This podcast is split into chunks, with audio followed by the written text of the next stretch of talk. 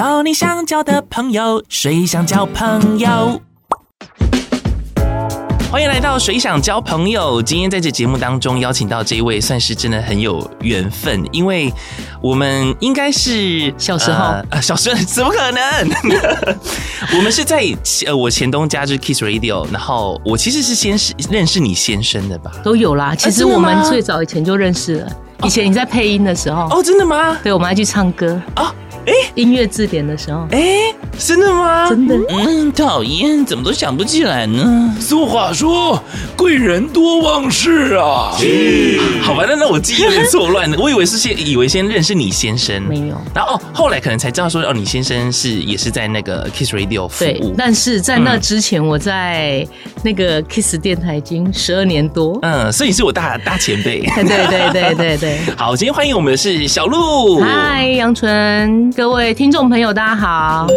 其实小鹿呢，就是今天在这节目当中跟大家分享，就是有关于摄影方面。因为其实讲到摄影的话，你不见得说一定要背着这么大的一个机器，像是单眼相机。其实你只要带着手机的话，就可以出去呃很多很多地方，把一些美好的东西把它记录下来。而且以前人家讲不离不弃是夫妻，现在不离不弃是手机。对，我觉得你这个下 slogan 很棒哎。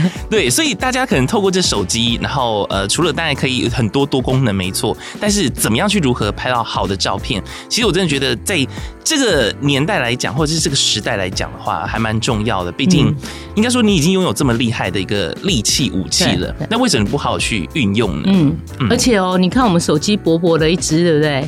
你如果用单眼的讲法，它里面藏了很多的镜头。嗯，你可能不晓得哦。像我现在拿的这手机呢，是 Samsung 的 广告吗？没有，它后面就有蛮多。你看，它就是我这个就对对。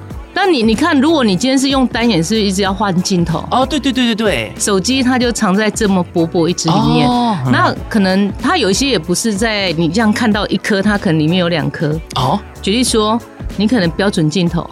好，然后有另外一颗是广角镜，然后呢，广角镜里面还有含一颗微距镜。哦，好，然后、哦、它就是一颗里面包含这么多，对，不一定，就是每颗镜头不同。然后，然后第三颗有可能就是人像镜。嗯，好，反正呃，也有手机它是两颗镜头，它就包含了这么多的功能。嗯、所以其实现在的手机呢，它你看起来跟那个单眼不一样。嗯、好，其实它的摄影的逻辑也真的不一样，就是你的相机的组成的模式。现在手机都是数位化的，嗯，像我们讲说，我如果放大，对不对？啊、嗯，单眼讲变焦嘛，哎，对对对。那你把它拉近，其实单眼的画质是比较好，嗯，好。那现在手机，哎，有些也也到十倍。放大无损画质，嗯、然后你再放更大，可能就是隔放，就没有像单眼道那么好哦。难怪我就是，例如说，我用我自己的手机在拍照的时候，例如说我我慢慢的放大，它可能放大到一个程度的时候，它感觉好像是切换到另外一个镜头了，对，对，对，因为画质会感觉不太一样。会，嗯，所以哦，举例说好了，像。iPhone 好，iPhone 现在三颗镜头，它最多只到十五倍。嗯嗯。可是你看三星，它可以到一百倍。哦，应该是这样讲哦。哎，这个讲的，哎，对啊，这好，对对，好专业哦。它等于是说，我们一般好，我如果用 iPhone 来讲，三颗镜头的，好，它里面有一颗可能就是两倍镜或三倍镜。嗯。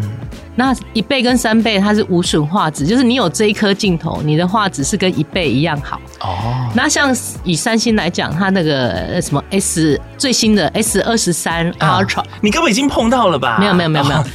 所以 很多手机常会找我去讲课，所以我会体验到很多新手机。好，那像我刚讲那只啊，若 S 二十二十哦，二十就二十二十二十一二十二二十三，嗯。这个它都有配一个十倍的光学变焦的镜头，对，对，所以呢，它十倍跟一倍是画质是一样好，嗯。可是我如果说放大到一百倍，它就是隔放给你看，有点像我们拿东西去影印放大，嗯。那会不会是就是看起来会有点锯齿状？对对对，哎，就是你越放越大，它的那个画素是降低的，嗯，嗯，但是你可以拍得到。嗯，所以像我现在在讲课的时候啊，我就会调出来给大家看，就说，哎，这个是一百倍，然后这个是原图，然后大家就会觉得很惊讶，说，哎，我的手机没办法放那么远哈，因为很多手机它还是放大这个倍率，它没办法那么远。我当初其实要买这支，因为我是那个。刚好是 Ultra 二十二，然后我那时候我去买的时候，其实我没有去考量说它到底是有什么样新功能，但是我真的被它的十倍那个吓到了，因为在这个天气真的非常好的时候，你就是放大，然后很细致，对对对，Oh my God，这个可以十倍变焦。嗯，哎，因为我现在拿的照片是我拍那个樱花树上的那个小鸟。哼。然后又很远，嗯，所以那时候三星请我讲课，他就先提供手机给我拍。然后我那时候在司马库斯，嗯，我就看到那个，哎，对。就樱花上面的那个鸟非常远，嗯，然后一点那个十倍变焦很清楚。嗯、那但我们今天不是要讲那个，就是每个手机的这个功能啊，对对对，好，只是说可能有一些它是啊、呃，我们讲它是黑科技，嗯，就是你想象不到说，哎、欸，以前手机我可能就直接拿起来拍就可以了，嗯、可是现在手机很多像单眼的一些模式，嗯，是很多人没有去运用的，有点可惜。对，好，所以你买的这只手机，你用百分之二十的功能，嗯、那不是很浪浪费钱吗？嗯，对不对？嗯，其实我们前面聊了这么多，会感觉好像呃，小鹿他对于这个摄影这方面，但是好像是专家，好像你从以前就开始学这个东西的，但其实应该不是吧？嗯，应该是我高中时代，嗯，我那时候读美工科系嘛，那是我的第一志愿。哦、然后呢，学画画之外，其实画画也是摄影的基础哦，其实可以培养美感跟构图。对，然后还有光影哈，然后你有一堂课叫单眼。然后单眼摄影课啦，我老师在教什么我听不懂哎，光圈、快门什么 ISO 什么，那以前是用底片嘛，然后我就想说哦，老师讲那么复杂，完全听不懂。可是呢，那时候我就拿了一台那个底片单眼，老师说要外拍，我们就去西子湾外拍，然后我就发现其实那个画面的构成我还蛮能抓得到的。所以呢，如果以那个一卷胶卷是三十六张嘛，哈。同学去拍哦，我们作业要交四张，可是大部分同学都有点交不出来啊，真的假的？他就觉得很难，嗯，然后拍不出好的画面。可是我那时候我我一次就给他交八张，Oh my god，我还可以交更多，但是因为我那时候就觉得我每一张拍出来都算还不错，嗯，所以其实哦，我觉得那个有很多的基础是需要培养的，嗯嗯，好。因为像举例说好，有些人他在玩单眼，他就一直强调他的器材多贵，嗯，可以拍多好多远，模糊度什么。那其实那个是性能啊，就是你器材性能之外，其实还有一些是你的美感，嗯，还有一些是你的想法，嗯，好，那个跟构图那些当然都有息息相关，可是我觉得你自己的想法也是蛮重要的。所以我们转换回来，我今天用手机拍。哎、欸，其实你也可以有想法，拍出跟别人不一样的。可是我觉得讲到想法这件事情，呃，有些人在内心当中，他或脑海当中他有构图，但他不见得能够透过相机或者是他的手机去拍出他想要的。对啦，其实我觉得很多专业都需要累积的。对对对对对。举例说好了，像以前，那当然像我现在讲话还是有台湾国语，就是没办法。没关系，我觉得这样比较亲切。对对对。好，那可是像以前我在进入电台之前，我讲话也不是像这样。嗯。好，就是我的意思是说，至少我现在讲话还有一点点专业度的感觉，嗯嗯、语调啊，哈，然后抑扬顿挫啊，其实那个时候就是在电台，我是负责业务行销的工作嘛，然后我就要写一些广告词给客户看，对，可是呢，有时候我又要先念给他听，嗯、然后我就想说，人家专业播音员怎么念？哎、嗯，我就开始会做练习。嗯、一开始我可能讲话哪些公安嘞啊，来来来，呱呱呱呱，对不对？可是你慢慢练习以后，你就会发现说，哦，可能有一些口腔的共鸣啊，嗯、你要怎么讲话听起来让人家是舒服的？嗯，好，所以这些其实每个专业都需要累积。嗯，然后呢，像你们当然可以在这个领域就成为一个很专业的人士，对不对？也那我也没关系啦。可是我那时候是开始玩摄影，呃，嗯、那时候 HTC 他就说是机皇。好，那时候很多年前了，哎、嗯，那只手机真的提升非常多，嗯，因为在那个之前呢，手机它比较没有那么强，而且话术真的不好。那是那时候是民国几年呢？还是很难算的？哎，我我我算一下哦，应该是 呃九三年吧。九三年哦，对，HTC 的 New One 哈，反正那个时候你你小时候 是这样子吗？对对对，可能还是学生时代吧，我觉得是。总之就是它可能有跨到一个很就是进步很大这个这个范围内。那我买了那只手机以后，我就去刚好去日本啊，也有在国内当然拍一拍，很多人都觉得我拍的不错。嗯。好，那当然，那在那之前我是会单眼，我会带单眼出去拍。可是有时候单眼可能就是一下又没电呐，好，然后记忆卡坏掉，还有很重，很重，很贵嘛，然后又有有点复杂，对，所以那时候我带出国，哇，我的单眼不能拍的时候，那我怎么办？那我只能用手机拍。那回来大家看我照片都觉得，哎，手机拍的不错，嗯，好，那慢慢呢，就有人问我要不要开摄影展，嗯。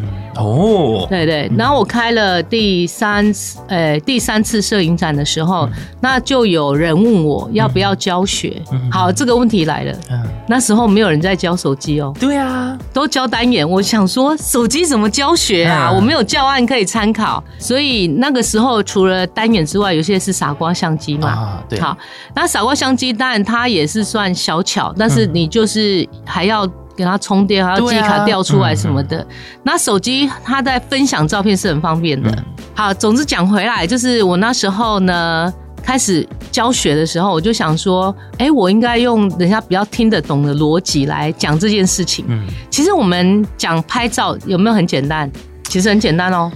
呃，按下去就拍了。对，有一个。有一个阿尚就跟我问，他说：“你教手机摄影，嗯、手机拍照那么简单，我按一下就一张了。”我说：“对，你按十下就十张啊。对”哎，那个叫拍照。嗯，我们随手记录，你都不用考虑太多，可能啊人在里面，我就按下去，对这个叫拍照。拍照。可是呢，你有没有听过摄影师？摄影师有，有有没有听过拍照师？没有，哎，没有。拍照跟摄影，我们其实同一件事情，可是它有一点点层次上的差别。哎，长知识了。好，就是随手记录叫拍照，可是我如果对光影啊、构图啊、主体怎么呈现，可能还有一些我的想法。嗯，哎，你可能在拍照的时候，你就提升成为摄影。嗯，可是，在那个中间那个阶段，你就要累积嘛。嗯，那所以像以前我可能我也会去欣赏有一些人的那个很很很好的摄影作品。然后我再拆解他怎么拍啊，可是我不想跟人家一模一样，所以我就会用他的这个拍摄的想法，我去拍我自己的素材。嗯嗯嗯，好，所以等于是那个时候开始，一个是我算比较自成一格，嗯，啊，另外一个教学我也没有人可以参考，所以我也是自成一格。其实那个时候我已经准备要再筹备以后有没有机会出书哦。对对对，反正呢。这个这么多年，大概八九年来，有没有？就是人家讲十年磨一剑嘛，哈、嗯！终于我的书在去年出版。啊，好，然后销售量也不错。是的，是的。哎，在博客来啊，它是什么七日畅销榜，我还上两次的榜首。嗯，好，所以比较让我惊讶的是，哎，现在以为说书没有那么多人在买，其实你如果去书店看，很多名人都出书。嗯，然后我就想说，我是一个菜鸟作家啊，而我的书到底能够有什么样的成绩？而发现还不错。哎，这个尾巴呢？好，就是因为我的我的粉丝团目前大概七万多。快八万人嘛，还比我多呢。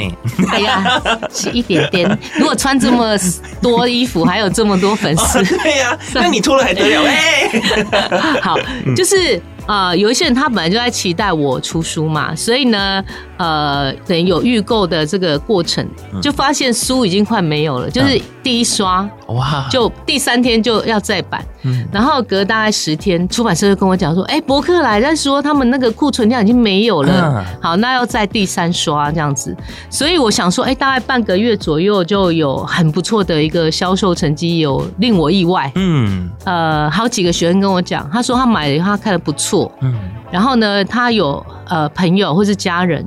他们也喜欢拍照，可是拍的不是那么的理想，嗯，所以他就会再买一本送给他的家人或朋友。嗯哦，对，而且而且其实因为这本零基础 OK 培养你的摄影眼，就像是刚刚我们前面有提到说，其实摄影这个东西是可以去培养的，嗯、不是说你今天啊我我 hip hip 胸的是安内啊，我我没办法再照的更好了，但其实是很多很多小小的，你去参考别人怎么拍，或者是可以教你说，哎、欸，你如何去运用它。例如说现在手机里面有很多很多的一些细节嘛。嗯，例如说你可能好最简单的，你想要有。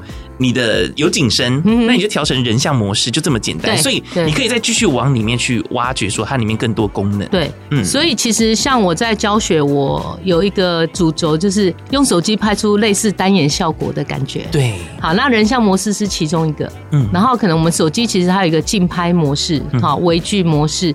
那有时候我会外挂微距镜，拍起来更像单眼的感觉。嗯。所以应该是说我把我自己在拍摄的那个过程，对经验值，然然后转换成我可以跟我的学生分享。然后我就发现呢、啊，哎，他们给我的回馈是很好的。像我昨天去台南讲课嘛，嗯、那一群贵妇哦，嗯、然后呢，她在现场练习以后，她就把照片传给她老公看。她老公说：“你怎么进步那么多？你才一下下而已，才一个多小时。”嗯，然后当然有时候就是我们用比较简易的方式，让你都没有基础的人，你可能透过我讲解，或是你看书。你就可以去理解一些手机基本的功能。嗯，好，那有重点是你要举一反三呐、啊。嗯，就是老师教你这一个动作，但是你你要延伸这个技巧，你要到别的地方拍摄，其实是可以运用的。嗯，好，所以像我有很多学生，他拍就是可能上一两堂课以后，他就发现技巧进步很多。嗯。然后呢，我就发现他是会思考的，嗯，好，所以他进步就会比人家快。那有一些人他举一反零点三，嗯，因为每个人其实呃擅长。擅长的东西不一样，没错，嗯。啊，像举例说，像你比较偏艺术类的，嗯嗯，所以我在看你拍照就蛮好看的。Oh my god，Oh my god，紧张紧张，对，就是很有美感，他会有一些自己的想法。可是举例说好了，假设我今天是会计，或是学工程的，或者是学机械的，对，那他们比较就是会有一些固定的逻辑，嗯，好，那跟我们喜欢，人家不是讲左脑右脑吗？嗯、对不对？好，那可能你你今天是擅长另外一个脑的，你就不太会呃花太多的心思，可能在这个摄影这种美学上面。嗯那你如果叫我去当会计，公司就倒了啊！好，就是这样啊。对对对对。所以每个人有他擅长的，但是一定可以透过一些学习，你可以慢慢进步。嗯，因为就像小鹿刚刚讲的，你之前可能常常习惯是讲台语的，然后到了电台之后呢，你看他也是做业务，他也不是做呃节目主持人或什么的，但他还是能够在这个环境当中去学习到一些东西，然后让自己的声音提升。那在这手机摄影部分的话，你看他也是拿到一只手机，然后这样拍拍拍，然后拍到现在变成是讲师，而且是。甚至是真的很厉害，很多的手机品牌都会呃邀请你去上课，或者是试用这些手机的这些功能性嘛。对，嗯，所以其实像呃，我要讲一个比较有趣的是那个小米。啊，小米之前找我去讲课，然后他的那个手机号称两亿话术，两亿，对，有没有？不可思议哈？像现在都几千万、几千万，他两亿，然后如果你乐透。买中不会中到两亿，你就可以买那一只，你就两亿。就 我也有两亿啊，这样。对对对，所以每一只手机它各有特色。像我现在比较常用的是 vivo 的手机，嗯，那我们讲哈，就是当然现在大宗的还是 iPhone 嘛，嗯，好，iPhone 如果我去上课，它比例真的是蛮高的。可是如果说以 iPhone 来讲，它在拍照就没有美肌啊，哦，对对对，然后呢，你就活生生的。嗯就是哎，可是哎，我差差点叫老师，因为我自己本身呢、啊，还蛮喜欢。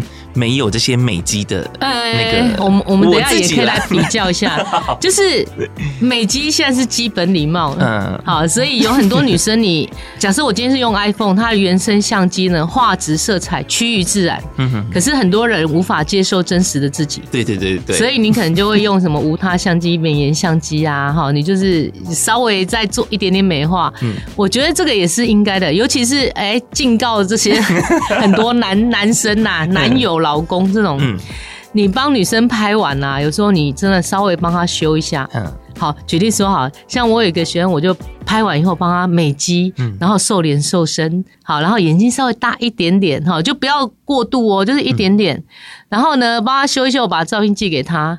他说：“老师，你你有帮我修图？”我说：“没有，你就是长成这个样子。”哦，哦，他就很开心，开玩笑，是男生呢，男生要学。我觉得好了，如果你的另一半呢，就是拍照可能比较稍微有点还需要进步空间的话，可以直接帮他在手机里面去安装那些软体，对对对，拍摄。因为男生都会想说，因为男生比较不在意你是实力派的嘛，哈。可是女生她就会觉得说，应该再优化一点点。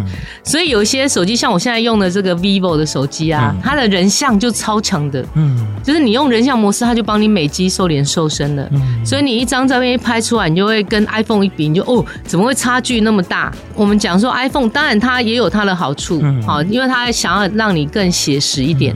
所以如果 iPhone 在那个什么拍风景类的啊，嗯、也其实也蛮不错的。嗯，好，那夜景像现在 i 十一、十二、十三、十四，它在夜景上面也都有提升。嗯、所以呢，我觉得每只手机各有它的优缺点，就用把你手上这一支，让它发挥到极限就可以了。哎、嗯欸，那我想问一下小鹿老师，有没有就是在你这样子一个经验过程当中，如果你像是刚刚使用这些美肌软体好了，嗯、呃，美肌软体拍照的话术跟原相机。是不是又不一样？哦、你好专业啊！对，因为我是想问，因为毕竟你看，假如说你今天是用，我就有发现说，好像用那些呃美肌软体拍照，话术没有到那么好，会降低。对对对对，没错。呃，因为它要把你一些细节磨掉。嗯。假设我一些斑点、痘痘什么的，它就帮你细节磨掉，嗯、所以你才会皮肤光滑嘛。对。那这个过程呢，你在做存档以后，你就会发现，哎，你的话术可能降到一半哦。嗯。哦，有时候可能。呃，如果三 mega 是原图来讲，我可能用美肌软体修图以后变一半，或者是说三分之二的那个话术，它就会降低。嗯、好，那所以像我现在用我的手机的人像模式，它因为就美肌，所以它其实话术还是好的。哦，哎，所以应该是这样的，每一个真的手机不太一样啦，嗯、也不能去相提并论。好，所以还是要安慰一下，因为、嗯、因为有些人他 他说。然后我可能 iPhone 拍起来，为什么我我我就没有到呃，应该就是人像模式，它会看起来就是显老一点点。好啦，你就是拍完以后，对，你拍完以后再去那个软呃，就是美颜软体去美肌。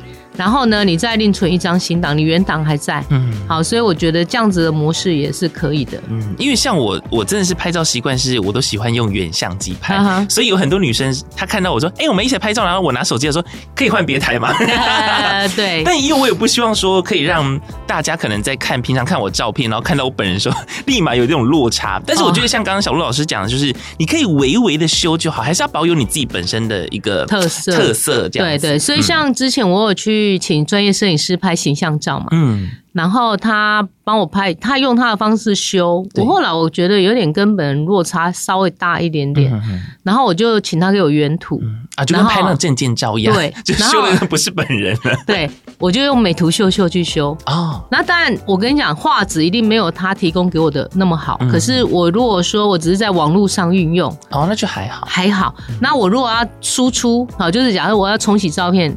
我举例好，现在超过八成十的照片还可以哦，手机哦，看起来很清楚诶，有点出乎我意料，因为以前我都劝那个学生说。不要用手机的照片大图输出，好话术没那么好。所以呢，哎、欸，他现在因为在进步嘛，对，好，我们刚刚有讲有两亿话术的这种，嗯、所以你的照片就可以哎、欸，慢慢的看能不能有机会就放大一点，嗯，哎哎啊，可是如果你今天要做那种真的像餐厅好了，他要做一个大图输出看板那种，嗯、哦，那真的就一定要请专业摄影师，好，他们的那个单眼的话术一定是会比我们手机好太多了，哎、嗯，而且我刚刚说是哦，我。刚思考到一件事情呢，我好像曾经做过，因为我平常真的很少用那些修颜软体嘛。嗯、那好像是，例如说你用原相机拍的照片之后，再拿进去修存档之后的照片，好像会比原本你在这个呃美颜软体当中所拍摄当下拍的那个画质，好像来的会比较好。但我比较少这样比较了，嗯、这个不好意思，可能大家要体验一下，哦、因为那个我都是通常我的习惯是用原相机拍完以后再修图，嗯。因为其实讲到这个呃摄影书的话，这个零基础 OK 培养你的摄影眼，也是希望大家呢，就是如果真的对摄影有兴趣的话，你可以去看看说，这小鹿老师他在里面也是集结了他呃真的超过十年的经验。对对对 对，因为像我自己本身也有去上小鹿老师的课的时候，让我印象很深刻的是一张光碟。对，很久很久，对对对，我好久没玩这个，现在也没有光碟可以玩了。对对对，因为当时候我想说。啊，这光碟有什么有什么好玩的？结果你知道吗？在一个光点，然后反面的话，那边比较会有镭射光的镭射的一个效果，然后滴上几滴水，然后去拍照，居然就能够拍出很很漂亮的一种。呃，那种很像钻石，还是梦很梦幻的一个境界。嗯，那个，哎、欸，我也不晓得为什么会突然想到那样拍。对啊，其实我有很多的手法，我也不知道哪里来的、欸。嗯、有时候突然你可能灵灵光一现，然后就是，哎、欸，这个可以拍拍看。嗯，所以其实我很多素材是好难形容哦、喔，就是自己突然想到的。嗯嗯。好，所以呢，以前我有很多单眼的朋友，其实他们跟我讲的一句就是说，我不知道摄影可以有这么多玩法。对，嗯。因为他们用单眼，他们会拍他们呃喜欢的素材嘛。嗯、可是呢，举例说好了，我如果同样大家都在拍这个风景。每一台相机都对这个角度，其实你拍起来大同小异，对不对？嗯。但我希望同中求异。嗯。所以呢，如果你在这一面拍，我可能就到反面拍，嗯、或者是说啊，呃、反骨的个性。没有，应该是说我把它当做创作。嗯。你创作就不能跟别人一样嘛？其实我就是不想跟别人一样啊。对啦，对，所以这种就是一个创作的起心动念嘛。嗯嗯那你如果跟别人一样，就你就不会突出啊，对不对？嗯、我的手机拍怎么会比单眼好？嗯，好画质当然不可能像他们那么好，所以我就会去找一些不同的题材，或是举例说好，我今天去拍桂林山水，远远的。然后就山水很漂亮，可是我可能呢，我就会找一个前景，嗯，不管有一个人还是有一个什么树也好，嗯，就是多了一个前景，那我的照片可能就跟人家会有点不同，就不是单单纯的拍这个风景。对，那我可能拍完这个角度，我就开始在找别的角度去拍了，嗯，就你可能眼睛就会先观察有没有新的，嗯，那当然这种就是。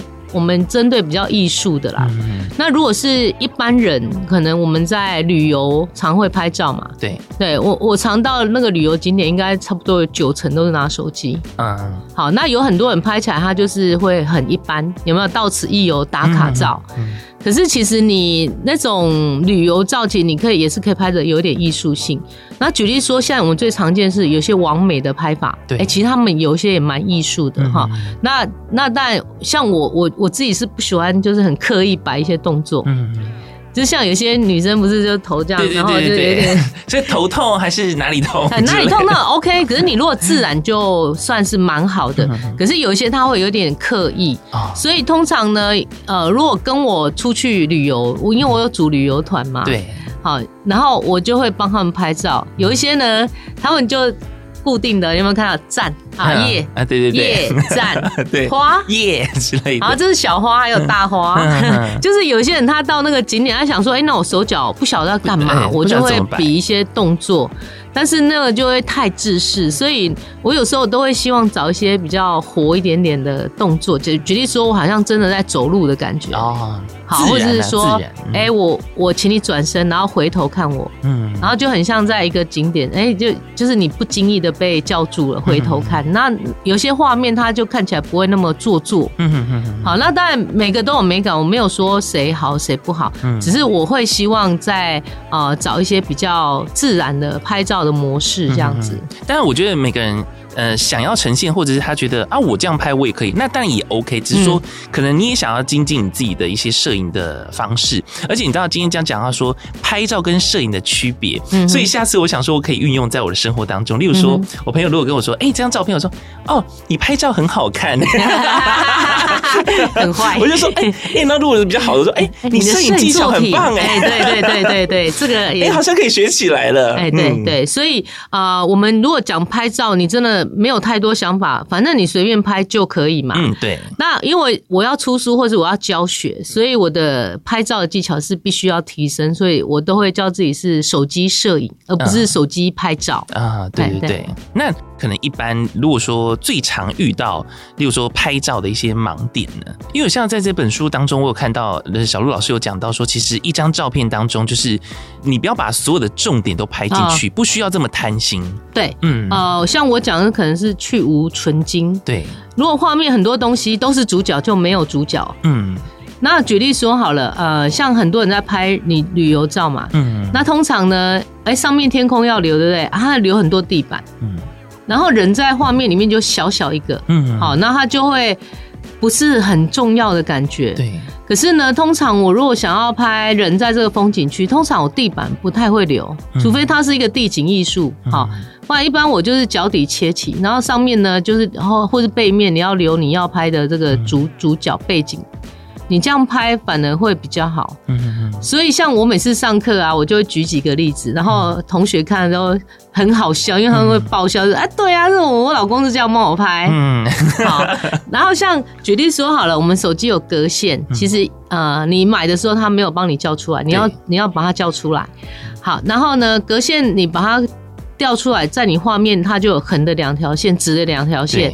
那我要对什么？横的当然是水平，嗯，所以你去海边拍，你海平面不要歪掉啊。哦，好，有些人在拍就斜掉嘛，对对对。好，那可是直的要对什么？对啊，直的要对什么？好，对人。对人，哦、人啊，对人啊，你站一定是直的嘛？嗯、也是。好，那那这个就有一个例子，就是我有一个学生，他就拿照片给我看，他很生气，嗯，他跟他老公去巴黎玩，嗯，好难得去嘛，然后就拍，老公也很爱帮他拍，随便拍，拍拍拍啊，人人歪掉，树树歪掉，然后巴黎铁塔铁塔歪掉，嗯，每一张都歪的，嗯，然后他就说，我老公都就直接就拍了，他都没有再对，好，所以呢，假设我今天东西是直立的，好，建筑物，树。人，你一定是要对垂直线，对，好，除非他不是你的主角，你就算了。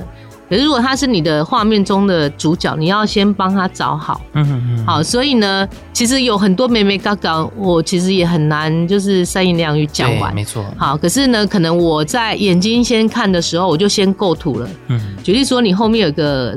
呃，这个叫什么窗户？它是一个长条形的。嗯。然后我就会想说，如果你的你在这个画面里面，你的构图要在哪里？嗯。所以我眼睛在看的时候呢，我就迅速去就是规划一下，哎，这个人呐，背景我要怎么安排？嗯。那有时候我们在拍照的时候呢，举例说，我今天拍纯风景照，嗯，有时候我就会在那边等。对对对。有可能我等什么？等一只鸟飞过去，等一个人走过去。好，那那些其实有有时候就不会是嗯很快速的，但是我会先自己脑袋里面有先规划好这个画面，嗯嗯嗯，所以像有呃我的书里面有一张就是黑白的，嗯，然后我是抬头看那个天空，它是树叶刚好一个环状把那个中间的那个什么讲天空包围起来，嗯，嗯，等于中间天空是空档嘛，对，然后呢，我先找好这个背景了。我就开始等鸟飞过去。Oh my god！那因为我去的是日本嘛，嗯、他们有很多乌鸦，嗯、其实他们就在附近飞来飞去，所以我可以预期它很容易飞到这个区域。嗯、但是呢，我就用连拍，嘚嘚嘚嘚嘚，一百张没有，嘚嘚嘚嘚嘚，一百张没有，所以我那一张照片应该至少拍了很多，三千张没有 没有，我我猜应该至少有一千张。嗯、可是因为它飞来飞去，不一定是要在会会飞到我想要的那个点。嗯。然后那一张照片呢，我就觉得我没有拍成哈，因为在那边抬头拍很久，头很酸。然后呢，隔了呃可能一两个月，我我回来在整理照片，我想哎，这个连拍的我一定要把它删掉。嗯。然后看，哎，我居然有拍到，有拍到，嗯，对，而且对，那因为连拍它飞过去，对对对对对对，你在拍的时候你就没有注意它藏在里面嘛。那我就有拍到我预期想要的那个画面，嗯、所以呢，你像鸟啊，好动物，有一些它是不听你使唤的，嗯、那你可能你就要用这个数量，嗯，取胜，对，数量取胜。可是有时候我会引导，嗯，举例说狗狗好了，还是猫，哦、我觉得喵，嗯，然后它有时候它好奇，它会看你一下，哎、嗯，我就拍它看我的那个瞬间，嗯，好，所以当然都会多少都会有不同的一些技巧，所以像我书里面当然也有拍。呃，人，嗯，又拍猫狗，又拍风景，然后拍美食，嗯，好，那我的美食比较是生活的美食，嗯、就是，哎、欸，我们可能去餐厅，还是路边摊，嗯，好，或是我今天去露营，呃，野餐露营，嗯、我可能我要拍出不同的画面，那其实我们就可以利用手机来拍摄，嗯。嗯。嗯因为对啊，因为其实在这本书当中，我觉得如果真的对摄影有兴趣，而且想要用透过手机就把照片拍好的话，因为这边小鹿老师他就有分成像风景片、动物片，嗯、然后也会教你说如何运用色彩，嗯、然后人物啊，还有像是美食等等的，都可以从中去学习到一些呢，呃，可能你不知道的角度，或者是你不知道一些小小技巧。对，嗯、那这本书它比较定义是工具书，嗯。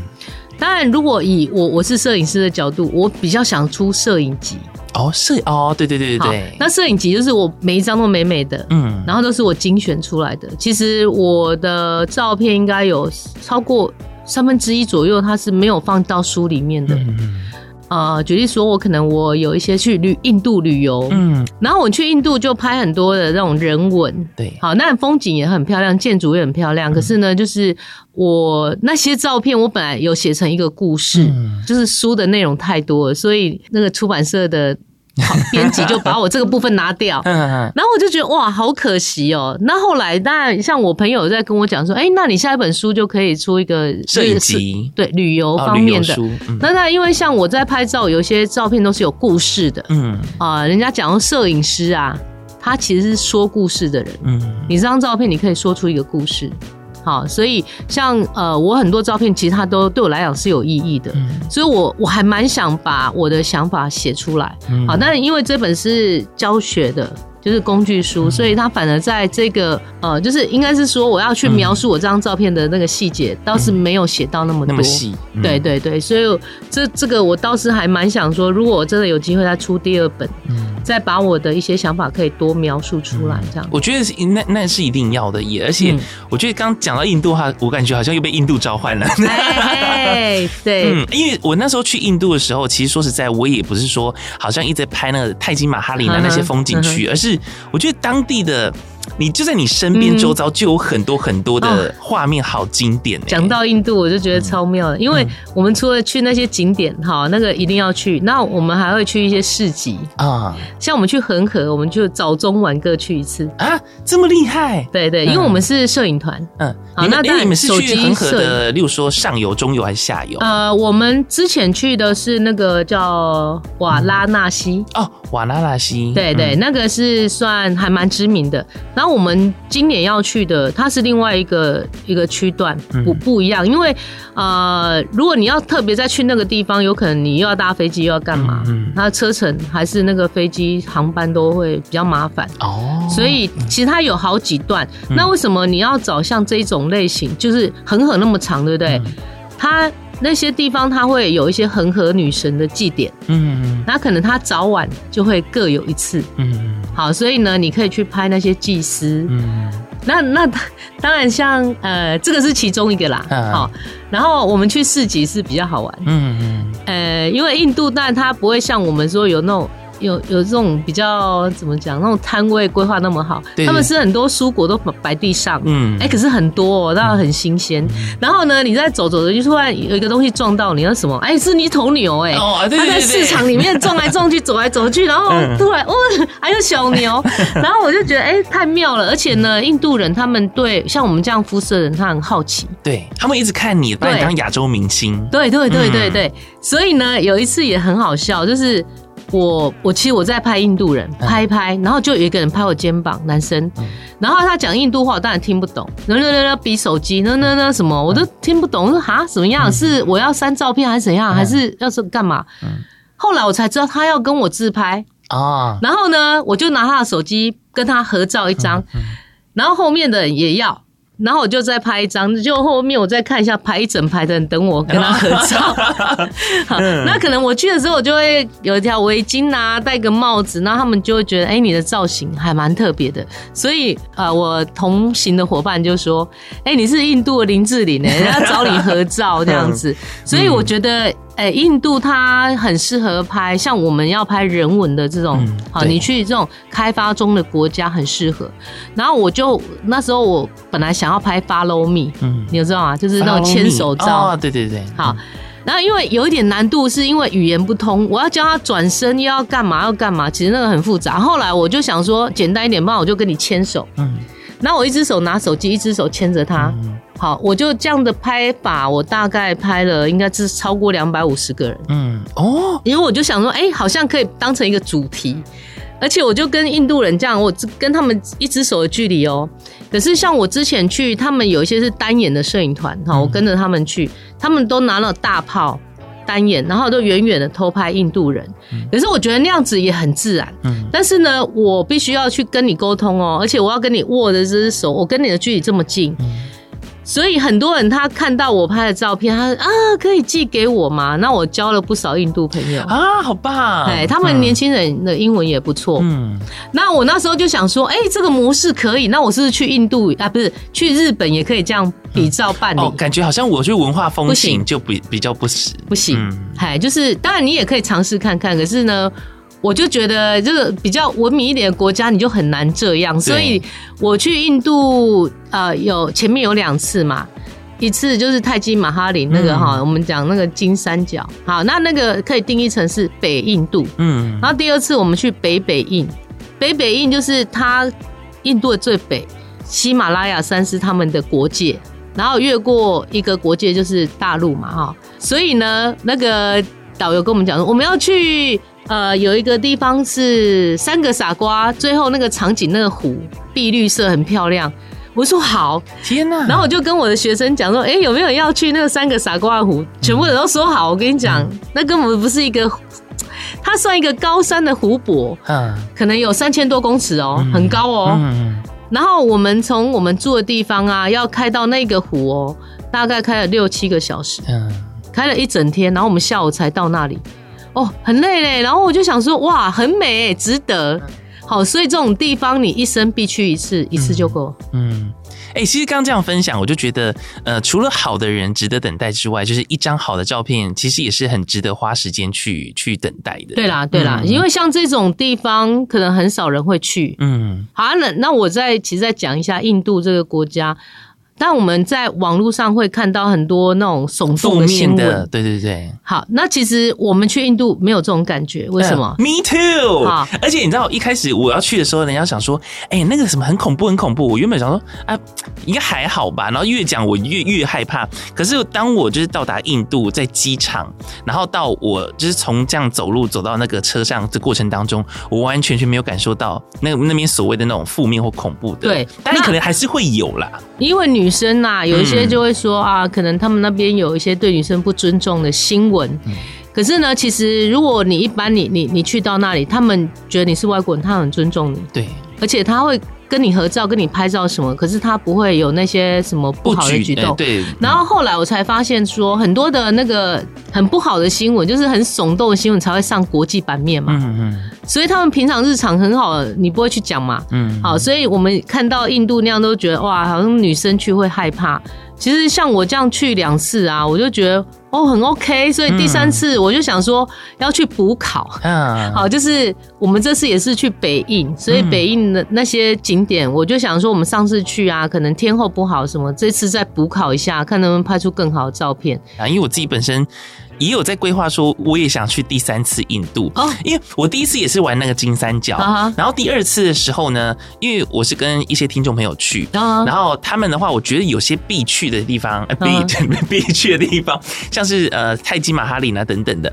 那另外的话，因为我很想去恒河，所以我们是去到了中部有个地方，也是它一样，那个地方好像有在。呃，有些祭典，对，有些祭典，那应该搞不好我们是要去那里哦。你说这一次的中中部的，对，那那那那个地方真的是可以看到人间百态，就是什么都可以看到，哦，真的，对。然后有看到有人在火化，然后可是也有小孩在这个恒河水那边地方在玩洗澡，对，然后都有哇，这你可以看到人间百态。好，讲到恒河这个，其实它对我来讲是我启发我要去印度的原因。呃，我在很小的时候啊，我看一个电视影片，我觉得很奇怪。他就印度人呐，家人死掉哦，他们就把他抬到恒河。嗯，然后因为以前古老的时候还有那个，就是他们用木板就把人放在上面，就让它顺流而下。嗯嗯嗯。啊？对。那后来当然也有一些是火化，他们就把骨灰撒在恒河。嗯。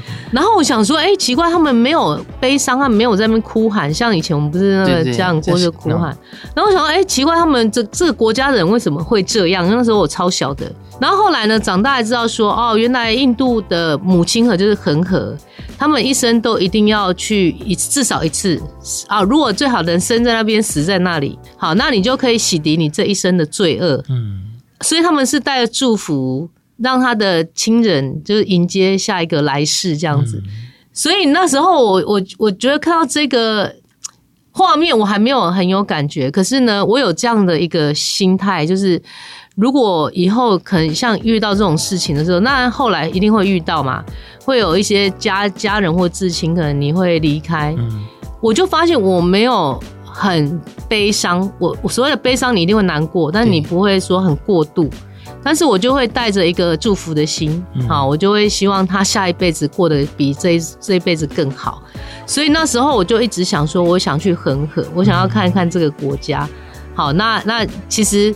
嗯，就每个人的动机不同。对对对，因为像我自己本身是因为可能呃有长期也在接触到印度电影，或者是有听到印度的歌曲、宝莱坞歌曲，然后就突然某一次访问一个旅行社，然后也是因为契机之下，他说哦好，我决定要自己跟团去，然后就出发去之后，我觉得的确到了印度那个国家之后，内心你的原本有一个框框，然后会变得更更大、更无限大。嗯，对，所以印度对我来讲啊。它啊，假设我们刚刚讲到恒河那个恒河水，我是没有碰啦。哎，我有碰，哎，我没有碰。啊，因为我看那一段，我们去瓦拉纳西那一段，哎，它恒河的水是清透到那个河底的啊，因为它是在上游。对，但是它还是很，就是很多人，很多人就是烧骨灰什么。可是我看它的那个河水是很清澈的，那我想说它可能是有整治哦。好，所以、嗯、所以跟我想象的恒河水就是了了那种，我跟你讲，你下游啦。对啦，对，有可能啦。啊，反正我看那一段是清澈的，嗯、但是我还是没有去碰，因为我想说哈，有些我们是外国人嘛，你可能会水土不服。哦、那另外一个是我没有吃印度路边摊的东西。呃，我也是。对，我就想说，那我们就是反正饭店都会有早中晚餐，好，我就吃饭店，然后水从饭店带出来。那其实我这样去两次，就是头好壮壮。嗯，那所以有些人他都会担心说印度什么比较脏乱什么，我倒觉得哈，但路边是会啦。好，路边他们还是很多垃圾，像我们去瓦纳纳西的路上不是。那个石头路嘛，嗯，有没有？然后你有没有印象？那个坐那个嘟嘟车，他就叭叭叭。哦，对对对对，超好笑的。我觉得，因为扒到你受不了。那个，如果你前面有车，他在扒，就好像很正常。对，前面没有车，他也在扒。对，因为他们在他们习惯，就整个路全都是喇叭的声音。对，然后我就觉得太好笑，我要给他录影下来。我想说，哇，以前都。呃，就是我们可能在文明国家，你不会有像这样的体验嘛。对。好，那那如果要去印度的朋友，就是跟大家一点点小小的，就是呃意见，就是说。如果你是一个女生，当然是有点冒险。嗯，好，那通常你要结伴。对，好，那那如果有男生，那也是会更安心一点点。嗯、所以如果你大概是这样，你不要自己乱跑。我觉得印度算对我来讲是一个安全的国家，而且是个友善的国家。对，友善的国家。嗯、你看我那时候去欧洲啊，我们去好像克罗埃西亚啊某个景点，嗯、然后到那边呢，我们有那个有旅客，他就过马路一小段而已哦。就一个被爬，两个被爬。Oh my god！因为他们就觉得你们这是观光区，好，那些扒手在那边等。哎、欸，可是像我们去印度，倒都没有遇到这种事情。对，因为我去了两次之后，他给我的感受是，呃，你看，在这个欧洲国家，因为像我朋友也是有在这个欧洲那边地方，然后他的护照啊，他钱都被偷掉。然后我们去到印度之后，是发现说，就算是旁边那些小朋友或者是呃长者好了，嗯、他们是。主动来跟你乞讨，他们不会偷抢。对啦，对对对对对对。所以我觉得印度好。我要去之前，我朋友跟我一句话说，它是一个上一眼天堂，下一眼地狱的国家。嗯，我想说，哎，他这样讲，我去体验看。哦，原来举例说，我们去泰姬玛哈里，你在里面啊，你有能力买票进去的，都算还不错，家境都不错。嗯好，所以你看他们很多人都穿得很华丽，然后它的布料都是比较好的。对对对。可是你一跨出那个大门，你要出来以后，你就发现哇，很多人围过来跟你乞讨，因为当然景点它会很多这种哈，然后可能会有一个那个妇女就抱一个小孩，然后奶瓶是空的，他 说 no money no money 啊，他叫你要给他钱，其实你那时候就会很挣扎，你就想说你到底要不要给他钱？嗯。可是我给你钱，那旁边的人也会要。对。啊，你就是很难救这么多人啊，而且他们可能普遍呃，就是很多贫穷的人这么多，你救不了，嗯、所以你那个时候心情是很挣扎、很犹豫的。好啊，因为你不给你就走，你就觉得自己很狠心。可是像我们之前去有呃两次，我们就是都会带看像笔呀。好，我就请朋友看，有些会捐一些笔，哈，然后彩色笔也可以啊。然后这一次呢，我比较特别是刚好之前住很多旅馆，或是我们去日本，然后我看他们的牙刷小小的哦，好，还用包装起来，我就会说，哎，那你们那个饭店的牙刷如果不要，你们就拿给我，我再带去那个印度送给他们。那我觉得这样子至少就有点点我们的心意，我觉得还蛮好的。嗯嗯嗯，对。好，就是我们反正是要聊，本来是在聊摄影，就是聊到印度之旅，对，好像也开了另外一集。但是我真的还蛮期待小卢老师之后可能可以推出你自己的个人，就是像摄影的摄影书籍了。对啦，就是有自己想法的。嗯嗯，好。对啊，那大家可以去呃网络上也可以搜寻到，现在应该还买得到你的书吧？可以啦，可以啦，叫做零基础 OK 培养你的摄影眼。对，然后大家如果想要去看到更多小鹿老师平常拍的一些照片的话，可以搜寻一下花镜小鹿，就是摄影，对手机摄影，去搜寻一下就可以了。嗯、好，再次谢谢小鹿，谢谢杨纯，拜拜，拜拜。谁想交朋友？Oh yeah，Podcast。Pod Podcast Listen，谁想交朋友？One two three go come come on，谁想交朋友？Oh yeah Podcast Pod podcast，Listen，谁想交朋友？One two three go，come come on。